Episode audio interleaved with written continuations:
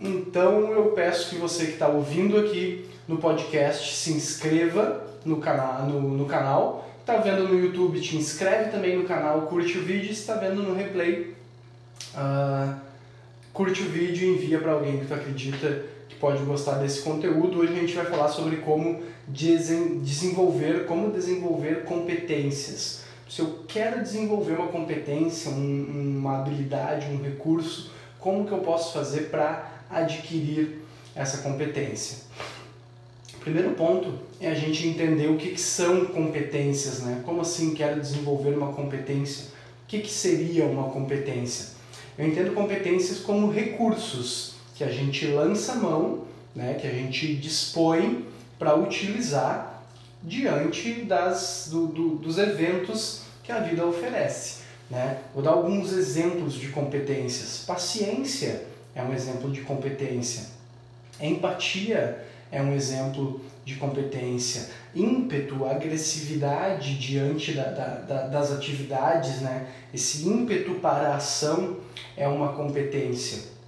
A, a capacidade de socializar é uma competência. Compreende? Tem uma, uma série de outras que eu poderia citar, mas entenda competências como um recurso que você dispõe para utilizar quando necessário. E muitas vezes a gente precisa, uh, a, precisa desenvolver a capacidade de utilizar esses recursos.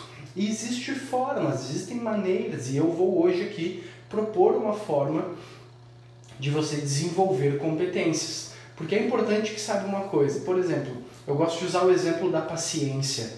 Quando a gente quer desenvolver paciência, por exemplo, a gente não vai receber uma injeção de paciência e aí a minha barrinha da paciência vai se encher e então eu vou ser uma pessoa mais paciente. Não.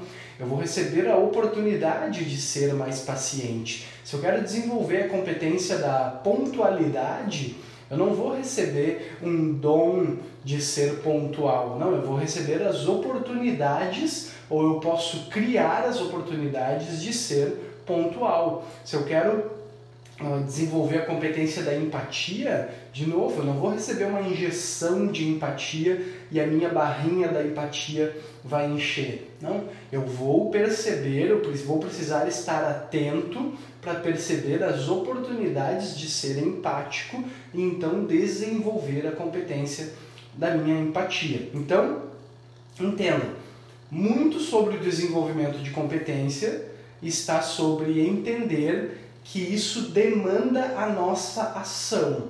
Nós precisamos agir para o desenvolvimento de uma determinada competência. Isso não vai acontecer sozinho, não há como a gente tomar uma injeção daquela competência e da noite para o dia passar a ser uma pessoa que dispõe daquele recurso. Isso não acontece. E agora, hoje, né, nesse vídeo aqui, nessa live, eu vou propor para ti uma forma que eu vejo funcionar para o desenvolvimento de competências, né, abrangendo todos os pontos, todos os aspectos que são muito importantes para que a competência se desenvolva, compreende? E ele consiste em três pontos, três pilares existem para o desenvolvimento de uma competência. Lembrando, a competência ela é um recurso que eu quero dispor, algo que eu quero ter mais para mim, algo que eu quero me tornar, compreende? Isso é uma competência paciência, a empatia, a pontualidade, a condescendência, a agressividade, a capacidade de socializar. Tudo isso são competências que podem ser adquiridas, podem ser treinadas, podem ser desenvolvidas. E o primeiro pilar, digamos assim, para o desenvolvimento de uma competência é clareza. Clareza. Como que a gente pode entender clareza para ela fazer mais sentido? É que, que precisa acontecer para que você entenda que dispõe daquela competência. O que, que você precisa ver, ouvir, sentir, perceber para que você entenda, pô, eu, eu fui mais paciente nesse momento. Eu tive mais empatia nesse momento. Eu tive ímpeto nesse momento. Compreende? Essa pergunta para promoção de clareza, ela é muito ela é frutífera, ela, ela, ela traz muitas reflexões. O que, que precisa acontecer para que você entenda que você é uma pessoa empática, que você é uma pessoa paciente, que você é uma pessoa impetuosa? Compreende? O que, que tem que acontecer que não está acontecendo, que você gostaria de perceber em você, de ver em você? E a gente também consegue desenvolver clareza a partir dos níveis mais básicos de autoconhecimento. Quando nós conhecemos nossos valores pessoais, quando a gente tem noção da nossa visão, da nossa missão, certo? Esses são elementos muito básicos do ponto de vista de autoconhecimento, mas por serem básicos são fundamentais para o processo de promoção de clareza, para que a gente entenda o que, que tem que acontecer com base em quem eu sou. Porque esses valores pessoais, essa visão, essa missão, é, é, essa parte mais basal, mais fundamental do seu autoconhecimento, ela vai dar o tom, ela vai determinar como que você percebe essas competências em você. E ela vai determinar como que você quer, o quanto você quer e quais que você mais demanda, mais precisa desenvolver para ter os resultados que você deseja. Esse é o ponto. Então, quando a gente tem clareza sobre quem eu sou, meu papel no universo, meu propósito, minha visão, a minha missão de vida e os meus valores pessoais, aí eu começo a ter uma clareza maior de quais são as competências que eu preciso desenvolver. Então, primeiro ponto é ter clareza. É isto que eu quero. Assim eu serei mais feliz. Com essa competência desenvolvida, eu terei maiores e melhores resultados.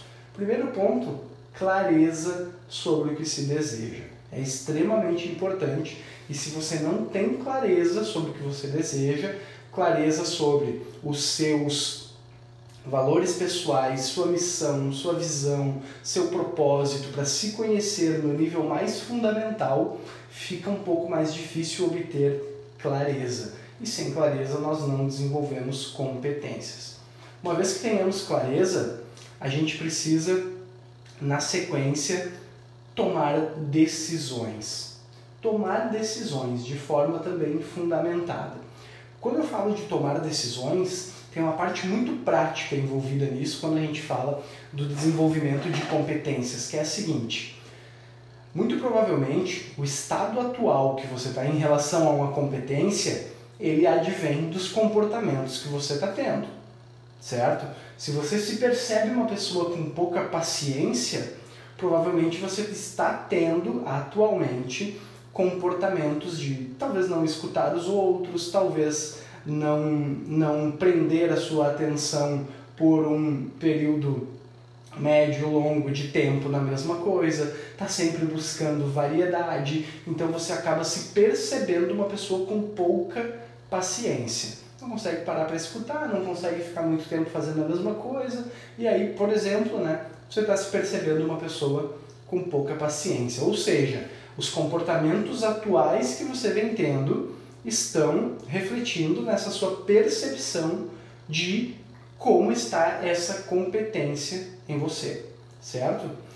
Então a gente consegue perceber que existem comportamentos que nós precisamos parar de fazer. E para o desenvolvimento da competência, existem comportamentos que nós precisamos assumir, que nós precisamos passar a fazer. Então, nesse momento da tomada de decisão, ele é um, ele é um momento mais racional, digamos, um dos mais racionais nesse processo, que é onde eu preciso entender assim, ó, o que, que eu estou fazendo que eu preciso parar de fazer, porque são comportamentos de uma pessoa que não tem a competência que eu quero ter, e quais são os comportamentos que eu preciso assumir. E aqui tem um ponto que é muito, muito importante, que a gente pensa assim, ó, não, mas como que eu vou assumir o comportamento de uma pessoa paciente se eu não sou paciente?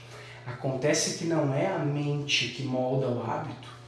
O hábito vai moldar a mente. Acredita nisso. Acredita nisso. O hábito molda a mente.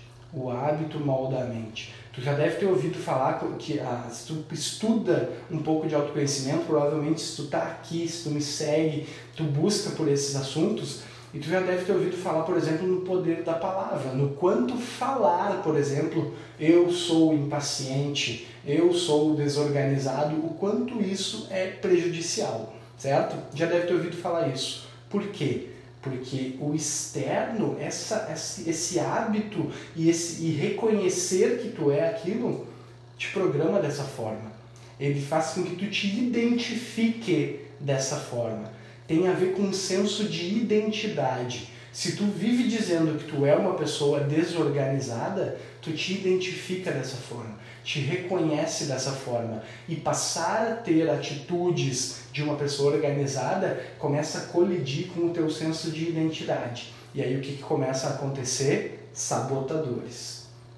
É bem amplo e é bem complexo na realidade, mas foca nessa questão comportamentos que você precisa parar de fazer, que estão atrelados àquela competência que você quer desenvolver, e comportamentos que você precisa passar a assumir. Por exemplo, uma pessoa organizada, o que uma pessoa organizada tem, faz, como ela pensa? Bom, uma pessoa organizada tem uma agenda. Hum, tem uma agenda. Então, eu não sou organizado, certo? Imagina que você está pensando assim, eu não sou organizado. Mas pessoas organizadas têm uma agenda. Eu vou comprar uma agenda. E aí tu passa a mesmo assim, deliberadamente, mesmo que não seja um movimento natural, mas tu entende que é um movimento saudável para o desenvolvimento daquela competência, a utilizar uma agenda. Tudo você passa a anotar, por exemplo. E aí, naturalmente, vai acontecendo o fenômeno de você instalar na sua configuração o fato de ter uma agenda, de sempre ter seus compromissos anotados lá, e aí você passa a sentir que não precisa mais estar lembrando de tudo porque está tudo anotado na agenda. E quando você quer saber o que você vai fazer amanhã ou na semana que vem, você consulta a agenda. E isso se torna um movimento natural, dando chance ao hábito, dando chance à instalação do hábito você vai desenvolvendo naturalmente essa competência, porque o hábito vai moldar a mente. E aí você vai parar de se reconhecer como uma pessoa, aqui no caso do exemplo, desorganizada, certo? E o mesmo vale, né, essas perguntas mais abertas valem para toda e qualquer competência que tu queira adquirir. Quais são os comportamentos que eu estou tendo e que eu quero parar de ter porque eles não são comportamentos de uma pessoa que tem essa competência desenvolvida. E quais os comportamentos que eu preciso assumir? Uma pessoa que tem a competência que eu quero desenvolver age como? Faz o quê? Fala o quê? E aí então eu começo a modelar esses comportamentos. A gente pode modelar, inclusive, a pessoa que nós queremos ser. Pô, eu quero ser uma pessoa organizada, eu quero chegar no horário, eu quero ter uma agenda, eu quero não ficar com a minha cabeça cheia dos compromissos. Ok, então eu passo a ter uma agenda, eu passo a registrar meus compromissos, eu, eu coloco um relógio no punho e aí então eu passo a ordenar as minhas ações com base em registro e, e controle e gerenciamento do tempo, certo? Eu passo a determinar como serão as minhas atividades com base no gerenciamento do tempo. E aí, então, naturalmente, eu vou me tornando uma pessoa mais organizada, pontual e etc. Todas aquelas outras, os outros sinônimos que podem ter e que você pode estar querendo se tornar a respeito disso, certo? Primeiro ponto, clareza, autoconhecimento puro na veia. Segundo ponto, tomar decisões. Isso eu não faço mais, eu passo a fazer isso. E o terceiro pilar, que é extremamente importante, esse é o ponto mais negligenciado de todos, que é o seguinte: o fator tempo, que nós vamos chamar aqui de consistência, certo? Esse é o fator mais negligenciado, porque o que mais acontece é, é o eterno recomeço das pessoas em fazer uma dieta, em utilizar uma agenda, em entende? Seja qual for a competência que a pessoa está querendo assumir, a tendência é que ela viva um eterno recomeço, porque ela não espera o tempo necessário para a instalação do hábito, para o desenvolvimento da competência, para que aquilo se torne de fato natural para a pessoa. Porque esse elemento ele é muito importante, ele é um ingrediente, entende? O tempo não é só algo que acontece enquanto eu estou fazendo as coisas, não. O tempo tem o seu papel, compreende? O tempo é um ingrediente importante para a maioria dos processos de transformação que a gente deseja realizar. O tempo é um ingrediente. É necessário haver tempo envolvido, é o desenvolvimento do hábito ao longo do tempo que gera a competência. Porque senão é assim, hoje eu vou ser organizado. Mas então não significa que eu sou uma pessoa organizada.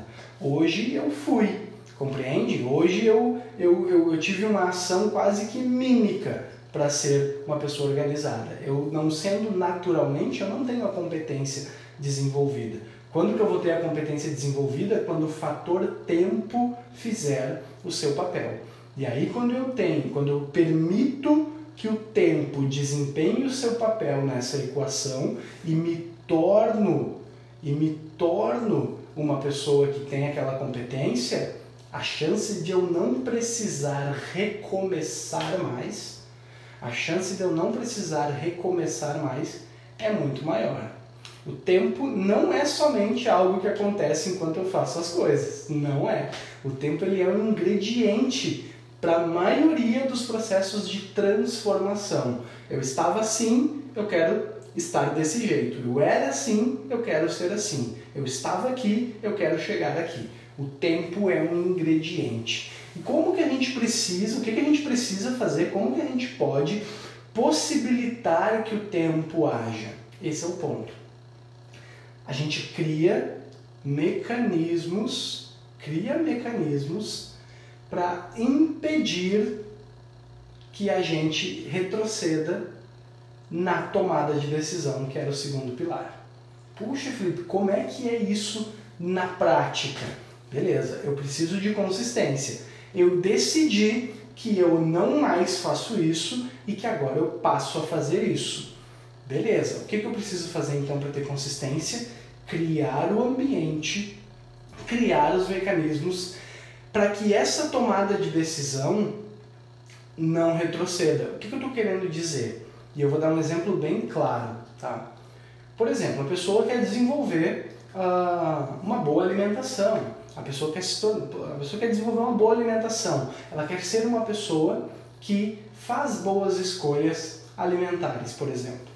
Aí ela decide que naquela festa de aniversário lá, que, que ela vai, ela não vai comer brigadeiro, por exemplo. Ela não vai. O que, que tu acredita que é mais fácil? Ela decidir antes, conscientemente, e criar uma forma de não se expor àquela tentação, no caso, ou decidir diante da bandeja de brigadeiros se ela vai comer ou não.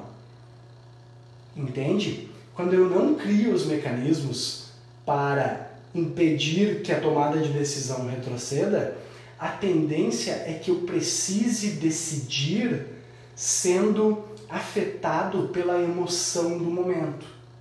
Entende? Diante do momento eu preciso acabar decidindo. Vou dar um exemplo bem prático, tá? Bem prático que essa semana em atendimento um coach meu me relatou.